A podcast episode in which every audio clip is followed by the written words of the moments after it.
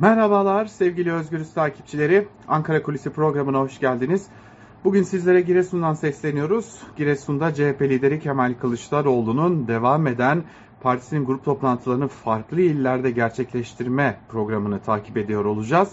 Ee, buradan gelişmeleri, Giresun'dan gelişmeleri, Kılıçdaroğlu'nun temaslarını, Cumhuriyet Halk Partililerinden edindiğimiz görüşleri ve bilgileri aktarıyor olacağız sizlere. Lakin bugünkü programımızın yani ilk programımızın başka bir konusu olacak. Malum MHP lideri Devlet Bahçeli geçtiğimiz hafta yaptığı açıklamada geçtiğimiz yasama döneminden bu yasama dönemine 1 Ekim'de başlayacak olan yasama dönemine ertelenen e, sansür yasasının ya da e, iktidarın Cumhur İttifakı'nın deyimiyle dezenformasyonla mücadele yasasının yeniden gündeme alınmasını ve bir an evvel yasama döneminde geçirilmesini ve yasalaştırılmasını istedi. Şimdi geçtiğimiz e, yasama dönemini hatırlayacağız. Gazeteciler sokaklara çıkmış, çeşitli kentlerde eylemler düzenlemiş. Muhalefet her şartta ve koşulda bu yasaya direneceklerini ve bu yasanın geçmemesi için büyük bir mücadele yürüteceklerini söylemişlerdi. Öte yandan gazetecilik örgütleri e, bu konuda kendilerine hiçbir şekilde danışılmadığını, bu yasanın mevcut haliyle kanunlaşması halinde de, teklifin kanunlaşması halinde de e, bir biçimde gazeteciliğin artık Türkiye'de imkansız hale geleceğini ve gazetecilerin her gün soruşturmaların hedefi olacağını belirtmişlerdi. Elbette ki sosyal medyanın düzenlemeye ihtiyacı var. Elbette ki gazetecilerin e, hakları konusunda çeşitli düzenlemelere ihtiyaç var. Lakin bu düzenleme gazeteciliği geliştirmek adına değil, gazeteciliği susturmak adına diyordu gazetecilik örgütleri. Ve tepkilerin ardından AKP Grup Başkan Vekili olan Mahir Ünal çıktı ve dedi ki tamam bu yasayı şimdilik gündemimizde bulundurmuyoruz. Bir sonraki yasama dönemine erteliyoruz. Ve en nihayetinde MHP lideri Devlet Bahçeli çıktı çağrısını yaptı ve dedi ki bir an evvel kanunlaşsın, yürürlüğe girsin dedi. Ve biz öğreniyoruz ki aslında iktidar çoktan ama çoktan bu yasanın hazırlıklarını tamamlamış durumda. Yani kelimenin tam anlamıyla iktidar henüz yasa geçmeden, henüz yasa kanunlaşmadan, yürürlüğe girmeden bütün adımları tamamlamış durumda ve buna ilişkin bütün birimleri de oluşturmuş durumda. Hatta o birimlerde görev alacak bürokratlar bile belirlenmiş durumda.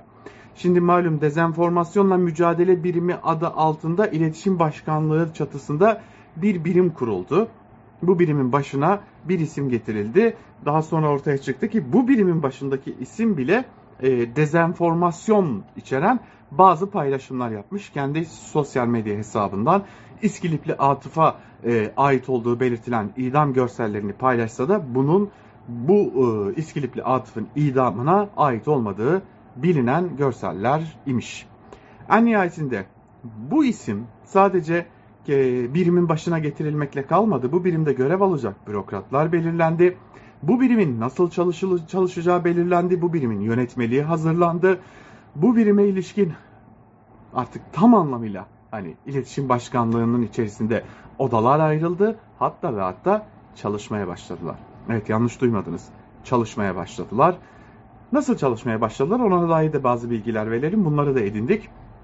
Hani amaç dezenformasyonla mücadele gibi görünüyor ama esas amaç hani e, bir yerde sansürün uygulanması ya hangi internet sitelerine, hangi sosyal medya hesaplarına ne gibi başvurular yapılacak, ne gibi engellemeler için başvurular yapılacak, engellemeler getirilecek, e, teksip metinleri nasıl hazırlanacak, bunlara ilişkin tüm hazırlıklar tamamlanmış durumda. Geriye ne kaldı biliyor musunuz? Sadece meclisin açılması, ve AKP'li ve MHP'li milletvekillerinin ellerini kaldırarak o teklifin kanunlaşmalarını sağlamaları.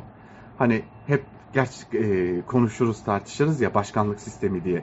İşte o başkanlık sistemi henüz uygulamaya geçmeden, henüz anayasa referandumu olmadan yani kabul edilmeden önce hani fiiliyatta bir uygulama söz konusuydu ya.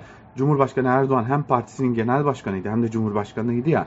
İşte bu sürekli hale gelmiş durumda ve en nihayetinde henüz bir kanun teklifi dahi kabul edilmeden, yasalaşmadan tırnak içerisinde dezenformasyonla mücadele ama esasında sansür yasasının ilgili birimleri tamamen hazır ve çalışmaya başlamış durumdalar. Ve artık sadece tebligatların internet sitelerine, kullanıcılara, sosyal medya kullanıcılarına gitmesi kaldı. Ankara Kulisi'nden bugünlük de bu kadar. Hoşçakalın.